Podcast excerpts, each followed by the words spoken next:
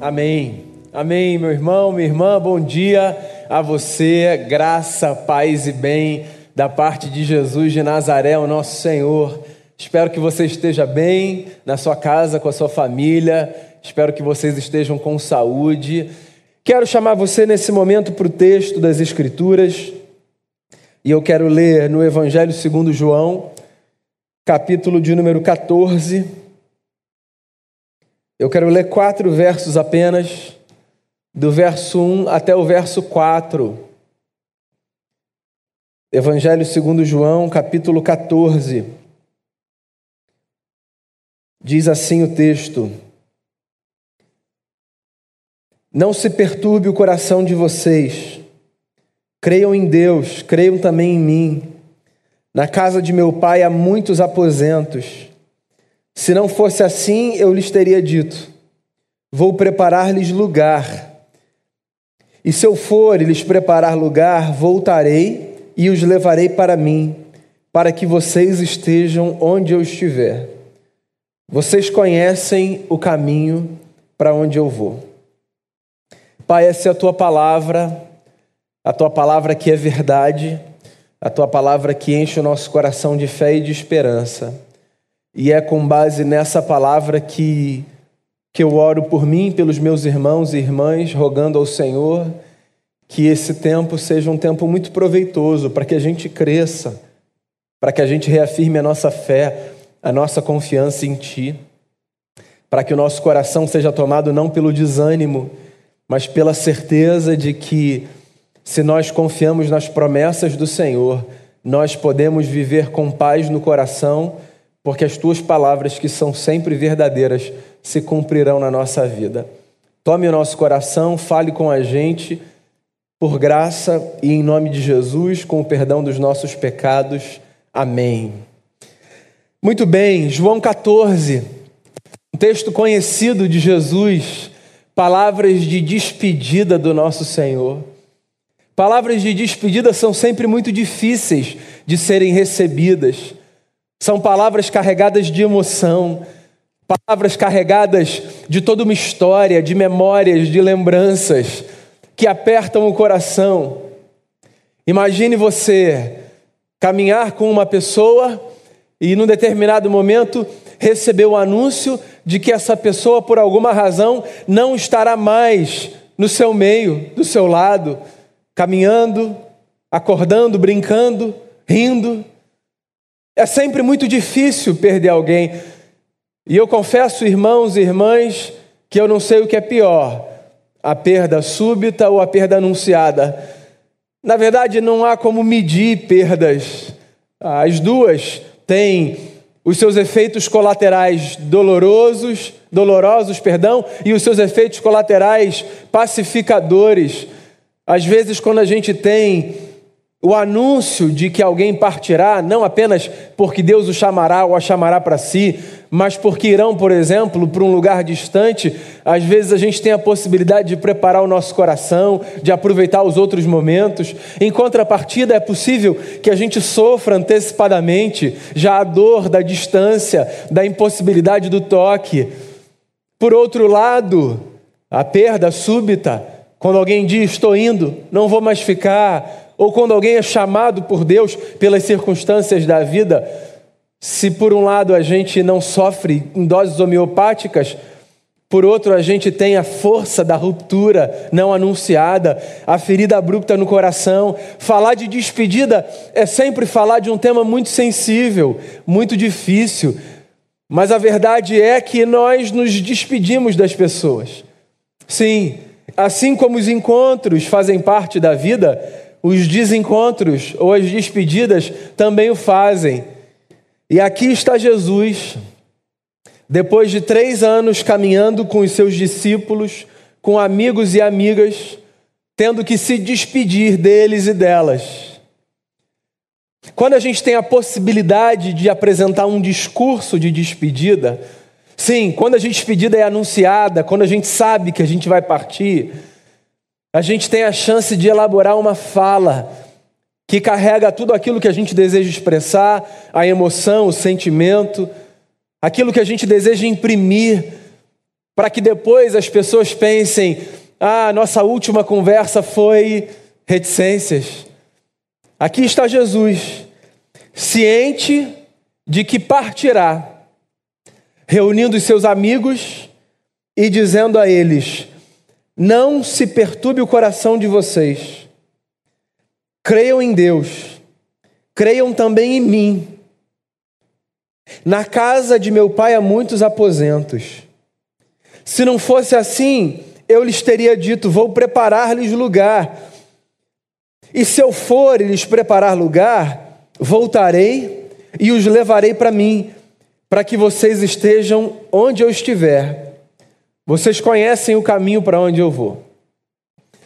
Essas palavras de Jesus são curiosas porque elas reúnem alguns elementos que, em tese, não faziam parte do mesmo discurso. Deixa eu explicar aqui a minha fala. O começo do discurso de despedida de Jesus é até um discurso muito comum. Afinal de contas, quando, alguém, quando a gente sabe que alguém vai partir, se tem uma coisa que acontece com o nosso coração, é a experiência da perturbação. Pois é, quando alguém que a gente quer que permaneça do lado diz que vai, é inevitável. O nosso coração é perturbado. Sim, se antes havia tranquilidade, se antes havia bonança, agora há angústia, tormenta, instabilidade. É por isso que Jesus começa as suas palavras dizendo: Não se perturbem no coração de vocês. Esse é o tipo de fala que a gente oferece, mas que no fundo a gente sabe que talvez não cause muito efeito. Como quando a gente está numa situação muito angustiante, e a gente diz para alguém que está do nosso lado: fica tranquilo, calma. É uma tentativa quase que inócua de pacificar um coração que naquele momento não tem outra possibilidade senão se perturbar, se angustiar. Não se perturbem no coração, diz Jesus. É interessante porque logo em seguida ele diz assim: creiam em Deus, creiam também em mim. De alguma forma, Jesus apresenta a fé como um antídoto contra a perturbação. Não que a fé nos blinde das oscilações do coração e da alma, mas que de alguma forma a confiança funciona como uma experiência que possibilita que a gente respire fundo no meio da tormenta da vida, no meio das angústias, no meio das dores, das incertezas quando a gente resgata lá no fundo do peito a fé que nos foi dada como uma dádiva dos céus, de alguma forma a gente consegue respirar. Sim, lembre-se das palavras de Jesus, o nosso Senhor, quando disse: creiam em Deus, creiam também em mim. No meio das suas dores, no meio das suas perturbações, no meio das incertezas, aquelas experiências da vida em que o seu coração é tomado de angústia. Faça bom uso da fé, não na expectativa de que ela blinde você, transforme você num boneco de plástico, numa boneca de plástico, não. Mas faça uso da fé como um elemento que vai pacificar sua alma. Sim, se lembre das palavras de Jesus. Se lembre do conforto que a presença de Deus te traz. Lembre-se do auxílio que a companhia do Espírito Santo oferece, não pelos benefícios secundários que ela pode nos trazer, mas pelo simples fato de que contarmos com a companhia do Santo Espírito de Deus por si só já faz um bem tremendo à nossa alma. Jesus começa a se despedir dizendo: fiquem tranquilos, na medida do possível, e para ficarem tranquilos, creiam em Deus e creiam em mim. Daí vem as palavras subsequentes de Jesus. E se as primeiras palavras que eu acabei de mencionar são palavras muito usuais do ambiente do cenário da dor e da perturbação, as segundas palavras de Jesus são palavras absolutamente inéditas para um cenário de despedida. Sim, eu não sei se você sabe, mas a partir do verso 2, até o final do verso 3, o que a gente tem por parte de Jesus é a inserção de um discurso, veja só, de casamento, num cenário de despedida. Pois é, é a subversão da subversão. O que Jesus está fazendo é pegar uma fala que um jovem apresentava a uma donzela, quando na iminência do noivado, ou do que era equivalente ao que a gente chama de noivado, numa cerimônia pública, um jovem na porta da casa de uma donzela dizia a ela, na frente dos seus pais e dos seus amigos: Vou preparar um lugar e volto para buscar você. Pois é, deixa eu contar para você como é que as coisas funcionavam numa espécie de noivado nos dias de Jesus. Quando um jovem ia se desposar de uma moça no cenário de Jesus, ele, junto com os seus amigos, saía da casa do seu pai e ia num cortejo até a casa dessa moça, que estava lá com o seu pai, com a sua família. Quando ele chegava a essa casa numa espécie de festa, ele anunciava o compromisso que assumia com ela, dizendo a ela, ao seu pai, na presença de todos os seus amigos: Eu volto para a casa do meu pai e eu vou preparar um lugar para você, para a gente. Quando este lugar estiver pronto, eu volto para buscar você e aí o casamento acontecia. Depois desse puxadinho ser formado na casa do pai do noivo. Era como uma nova família começava a sua vida, com um aposento construído na casa do pai do noivo. A garantia que esse noivo dava ao pai da noiva de que ele não tomaria a sua filha para viver uma aventura de que o compromisso era sério, de que ele estava empenhando não apenas a sua palavra, mas os seus esforços, o seu tempo, o seu trabalho, a sua energia.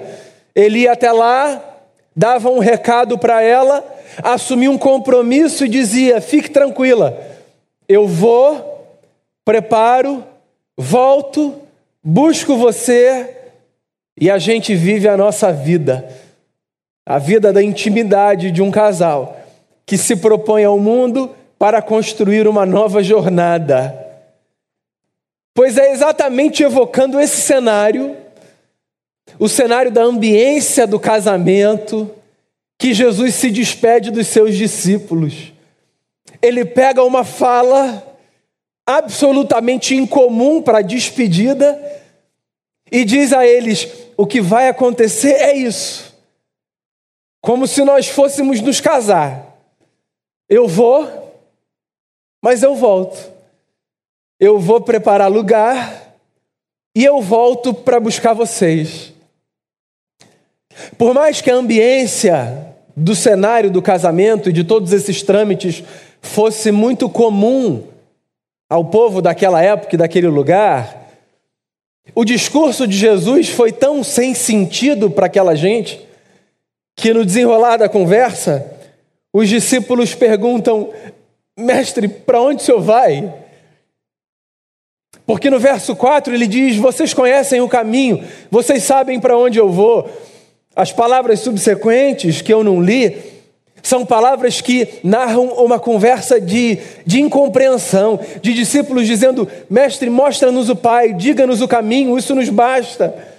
Eles não entendem, não porque não conhecem a linguagem, mas porque possivelmente não conseguem entender a apropriação desse tipo de discurso para o que está acontecendo ali. Porque se Jesus está indo embora, como é que ele anuncia o que vai acontecer usando as mesmas palavras e as mesmas figuras que um jovem anunciava o seu compromisso com uma donzela, com a sua noiva? Jesus faz essa junção de cenários porque Jesus deseja incutir na mente dos seus discípulos uma verdade. A verdade de que a sua despedida, depois da sua passagem por essa terra, não se equivaleria à despedida do adeus que a gente dá às pessoas. Essa despedida de Jesus tinha muito mais a ver com a ideia do até logo. Sim, a igreja de Jesus, desde então, essa compreensão é fundamental para encher o nosso coração de esperança. Se você acha que foram só os apóstolos, nas suas cartas, que falavam sobre a segunda vinda de Jesus, que falavam sobre o fato de que aquele que foi voltará, você está enganado nas suas leituras. O próprio Jesus, quando se despediu dos seus amigos e amigas, deixou claro que o que aconteceria com ele seria a mesma coisa que acontecia a um jovem que se afastava momentaneamente da sua amada, da sua prometida. O afastamento era apenas para que ele preparasse a morada, para que os dois vivessem todos os seus dias juntos. O que Jesus está dizendo? de forma simbólica e metafórica é: eu vou, mas eu não vou para que a gente não se encontre mais. Eu vou para preparar morada para todos nós. Na casa do meu pai, disse Jesus, existem muitos aposentos. Na casa do meu pai existe morada para todos vocês. Sim, o recado de Jesus para uma gente que crê nele é: a minha despedida não é dessa ordem de adeus, a minha despedida a vocês é da ordem do até logo, porque eu jamais deixarei vocês desacompanhados, e não apenas porque apresentarei a vocês outro consolador, o Espírito da Verdade, que o mundo não pode conhecer, mas que habita em vocês e estará em vocês para todo sempre. Não, não apenas por isso, mas porque eu mesmo voltarei e buscarei vocês para que nós vivamos juntos na casa do meu Pai. Eu gosto muito dessa verdade que Jesus me ensina. Ela me humilha. Ela me tira desse lugar de achar que a minha experiência de fé tem espaço apenas para as coisas racionais que a minha mente é capaz de compreender. Essa fala de Jesus é uma fala que faz com que os meus joelhos se dobrem e que faz com que eu me renda àquilo que, mesmo não sendo compreendido com as minhas categorias racionais, deve ser recebido com a mesma fé e com a mesma verdade que eu recebo aquilo que eu não consigo compreender. Sim, é possível que você já deva ter passado por uma experiência similar às muitas que eu passei, de gente que pergunta: Mas como você? Como você? Século 21 acredita que Jesus vai voltar. Um homem que já veio, que já pisou, já pisou no chão dessa terra, como que você acredita que ele vai voltar? Ora, amigo e amiga, é matéria de fé. Não é que eu tenha condição de dar a você explicações racionais e lógicas, é que é matéria de fé. Eu confio nas palavras do Cristo, não apenas na sua força metafórica, mas na certeza que ele ofereceu aos seus discípulos de que o coração deles podia permanecer em paz, porque ele voltaria.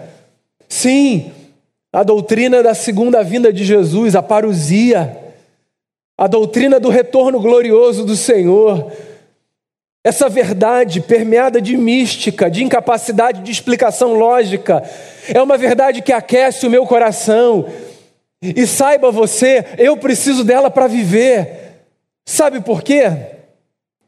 Porque quando o meu coração é aquecido pela esperança de que Jesus, o meu Senhor, voltará, a minha vida nessa terra ganha muito mais expectativa.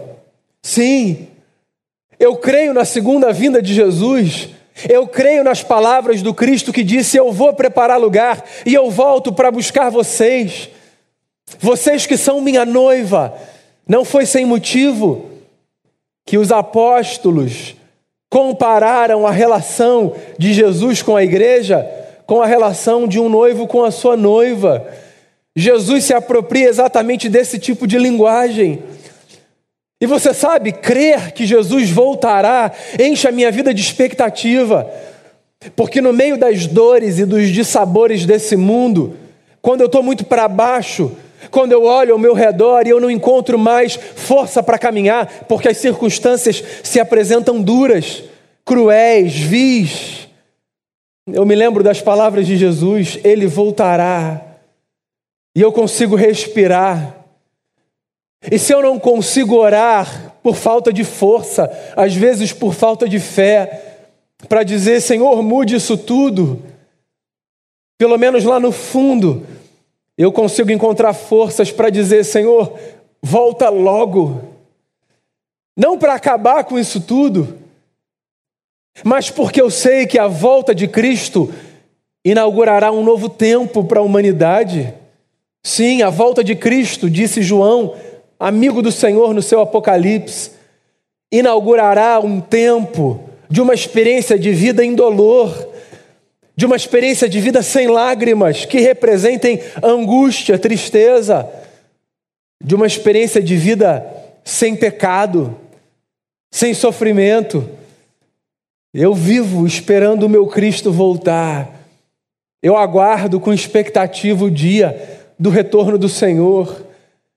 Não porque as lógicas desse mundo me ensinaram a crer nisso, mas porque, meus amigos e amigas, do lugar de onde eu vejo a história, existe um espaço significativo para aquilo que eu não consigo compreender, mas que o meu coração insiste crer.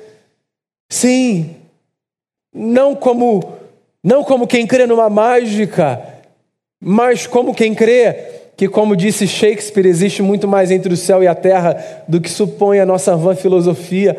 Sim, existe muito mais. E eu acredito profundamente nas palavras do Cristo.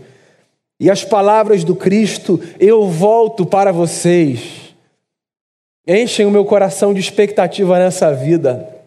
Sim, creia que Jesus voltará e você perceberá que essa fé, essa fé mística, essa fé que não se explica, dará a você a possibilidade de viver com mais expectativa. O nosso Senhor, que um dia pisou o chão dessa história, voltará. Apresento a você uma segunda razão para crer na volta do Senhor. Eu creio que Jesus voltará, não apenas porque crer que Jesus voltará me possibilita viver com expectativa, eu creio que Jesus voltará, porque além disso, vive, é, crer que Jesus voltará me ensina a crer com expectativas contra as lógicas operantes desse mundo. Sim, falei um pouco sobre isso ainda agora, mas queria repetir. Crer no retorno de Jesus me ensina a ser contracultural nessa formatação do homem moderno, do homem pós-iluminismo desse sujeito que só crê naquilo que consegue explicar, aprender.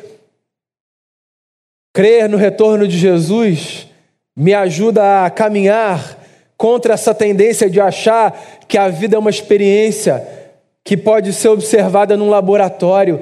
A vida é muito mais complexa do que qualquer exame laboratorial que a gente faz das realidades mais complexas da vida. Existem elementos da vida que não são dissecáveis. Sim, existem elementos dessa vida que não são apropriados pela nossa capacidade de explicação, pelos nossos exercícios lógicos. Isso não é abdicar da lógica do mundo, isso é tão somente crer que existem operações das realidades da experiência humana que estão para além. Sim, amigos e amigas, há coisas da nossa fé que não são explicáveis, há coisas da nossa vida que não são verificáveis, são apenas experimentáveis do ponto de vista da sensação, do afeto, do que toca. Se é um perigo reduzirmos a nossa vida apenas aquilo que nós sentimos, saiba de uma coisa: É um perigo também reduzirmos a nossa vida apenas àquilo que explicamos. Existem coisas na vida que nós sentimos porque sentimos. Sim, existe espaço na nossa vida para o que nós chamamos de crença. Por que, que você crê? Ora, porque eu creio. Porque existe espaço para crença. Existe espaço para crença. E é bom, irmãos e irmãs, que nós tiremos as sandálias dos pés para observarmos na vida aquilo que é do campo da crença. Não no sentido pejorativo da expressão crença, mas no que de mais bonito pode haver por detrás dessa conceituação. A vida é muito mais complexa do que aquilo que a gente pode explicar. Eu já fui mais radical nos julgamentos que fazia acerca dos relatos que ouvia, de gente que, quando narrava experiências, narrava experiências que não eram sustentadas por aquilo que se verifica racionalmente. Eu já fui mais radical ao julgar, talvez não nas palavras, mas dentro de mim, o compartilhamento de experiências de vida que eu não conseguia discernir, porque eu não conseguia explicar. Do alto de uma pedância e de uma arrogância, julgava que, porque eu não conseguia explicar, aquilo era impossível de ser verdade. Quando as próprias Escrituras estão repletas de narrativas inclusive dos sujeitos mais racionais das Escrituras, como o apóstolo Paulo, sugerindo a possibilidade de experiências dessa ordem. Eu me lembro de Paulo aos Coríntios dizendo de uma experiência inefável e inenarrável, a experiência do que ele chama ter ido ao terceiro céu e ter visto ali coisas que aos homens não é possível dizer um dos homens mais racionais da literatura do Novo Testamento, dizendo: Eu tive com Deus experiências que não se explicam. Sim, Paulo, apóstolo, o sistematizador da fé, o homem dogmático, dizendo: Eu tive experiências que eu não posso narrar. Não porque me foram proibidas, eu fico imaginando aqui, mas talvez porque qualquer narrativa gere nos outros, dentre tantas coisas, um ceticismo radical. E eu acho isso lindo.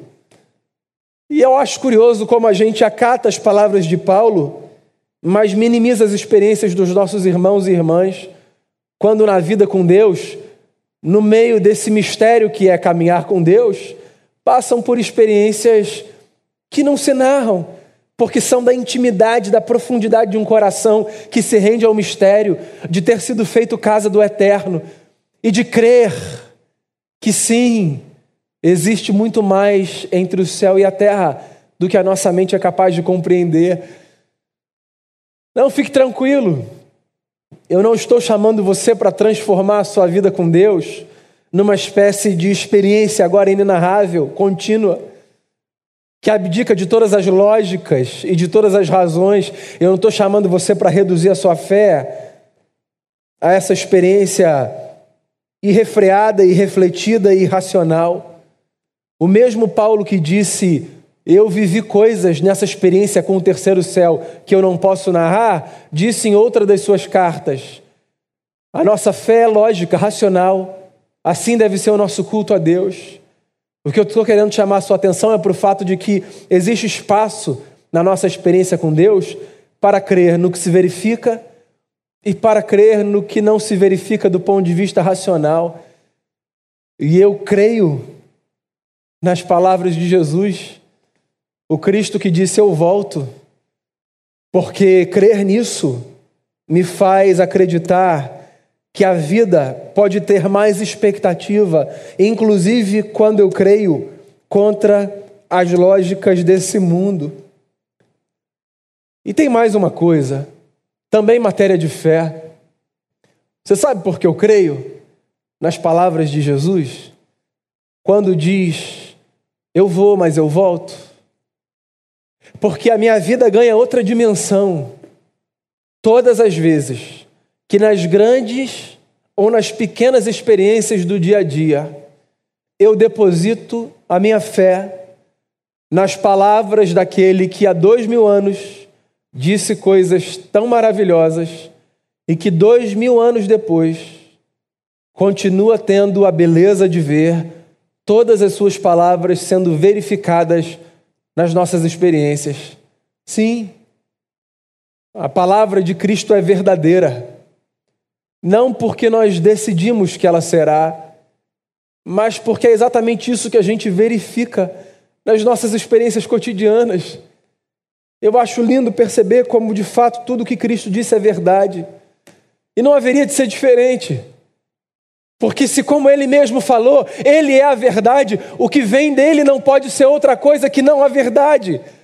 Sim, a verdade nas palavras de Jesus. E quando nas minhas experiências de vida eu me apego às palavras de Jesus, eu não encontro outra coisa que não seja a verdade. Seja essa verdade uma verdade que me traga paz e alegria, ou uma verdade que me traga inquietação e dor. Crer nas palavras de Jesus sempre me coloca em experiência com a verdade, porque Ele é a verdade. E é por isso que eu creio, creio contra as lógicas operantes do mundo. Creio, creio cheio de expectativa. Creio porque sempre que eu deposito as minhas confianças na palavra de Jesus, eu me deparo com uma experiência que se repete dia após dia. Crer nele me leva para a verdade. A verdade que coloca as coisas no seu devido lugar. A verdade que, que gera paz, alegria e plenitude de esperança.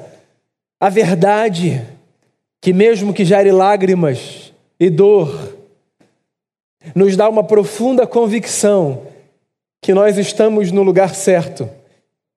Porque se nós estamos do lado daquele que disse: Eu estou com vocês nós estamos no lugar certo. Não se perturbe no seu coração. Creia em Deus. Creia em Jesus. Não se inquiete se é que isso é possível. Se você anda inquieto, se você anda inquieta, creia em Deus, creia em Jesus.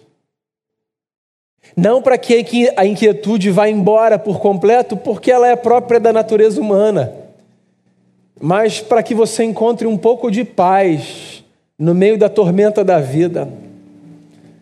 Creia, creia. Quando Jesus se despediu daquela gente que teve o privilégio de caminhar do lado dele, ele não se despediu dessa despedida da ordem do adeus. Estou indo embora, foi bom. Ele se despediu da ordem do até logo. Ele se despediu como um noivo se despede da sua noiva para preparar a morada na casa do Pai. Ele se despediu como quem diz: Eu já volto, eu volto eu volto para a gente viver para todo sempre, lado a lado. Eu não sei como anda o seu coração, meu irmão e minha irmã. Eu não sei o que inquieta a sua alma. Eu sei o que, dentre tantas coisas, pode trazer paz de volta para dentro de você. Jesus voltará, literalmente.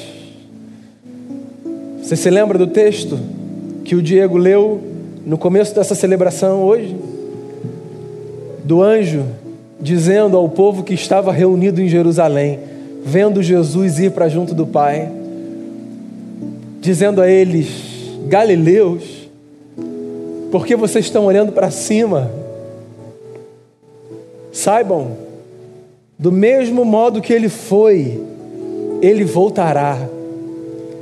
Meu amigo, minha amiga, ele voltará. E isso deve encher o nosso coração de expectativa. Mesmo que isso esteja contra as lógicas operantes desse mundo. Creia nas palavras de Jesus, o Cristo que nunca mentiu. Ele voltará. No meio da dor, lembre-se disso. Ele voltará. Ele é o Alfa, ele é o Ômega. Maranata, ora vem, Senhor Jesus. Vamos cantar essa oração. Nós cremos, Senhor. Cremos. Cremos que o Senhor virá. Cremos porque cremos nas palavras do Senhor. Cremos que o Senhor está presente na pessoa do seu espírito.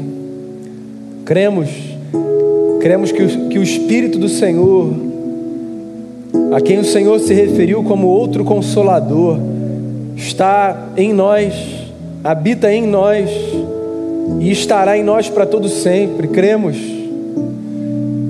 mas cremos também, como há dois mil anos a igreja tem crido, que da mesma forma como o Senhor foi, o Senhor voltará. E essa fé enche o nosso coração de expectativa. Sim, cremos literalmente que alguma geração verá o Senhor como uma viu E cremos, Senhor, que a expectativa nesse retorno, a expectativa desse dia, pode ajustar a nossa vida, mesmo que a gente não faça parte dessa gente que veja o Senhor voltar, porque antes disso a gente foi. A gente crê que, que guardar essa certeza no coração traz ajuste para a nossa alma aqui e agora. A gente crê, a gente crê que a nossa vida pode ser melhor, porque nós não somos um povo desamparado, nós somos nós somos parte de uma comunidade que encontra amparo na presença do Espírito de um Cristo que disse: Eu volto para vocês. Obrigado, Senhor, por trazer essa certeza para o nosso coração Obrigado por crermos contra as lógicas desse mundo e por sabermos que isso pode fazer com que a gente respire de forma mais profunda no meio das dores e das angústias dessa vida. Isso pode inclusive fazer com que a gente guarde santas expectativas dentro do peito. A gente espera por isso. Venha, Senhor. Como a gente acabou de cantar essa canção tão linda. Venha, Senhor, Maranata. Esse é o nosso grito de esperança. E isso faz a gente respirar. No meio de um mundo mau, nós cantamos Maranata. Nós não somos daqueles daquelas que sofrem porque não conseguem ver absolutamente nada que não seja a dor do presente. Nós vemos a alegria do futuro, que cheio de esperança nos faz crer num novo céu e numa nova terra. Nós cremos, isso está no fundo do nosso coração.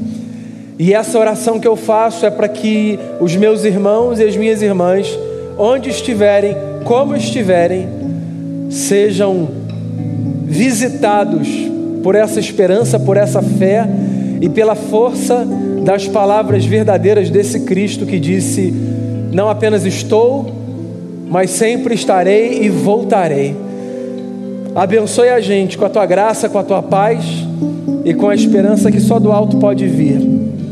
É o que eu oro, te dando graças por essa celebração, pela vida de todos aqueles que de casa nos acompanham e pela vida do Senhor na nossa vida. Em nome de Jesus. Amém. E agora, irmãos e irmãs, que a graça maravilhosa do nosso Senhor e Salvador Jesus Cristo, que voltará, o amor de Deus o Pai e a companhia, o amor e a presença do Espírito Santo sejam sobre todos vocês e sobre todas as famílias da terra, hoje e para todos sempre. Amém. Deus abençoe você.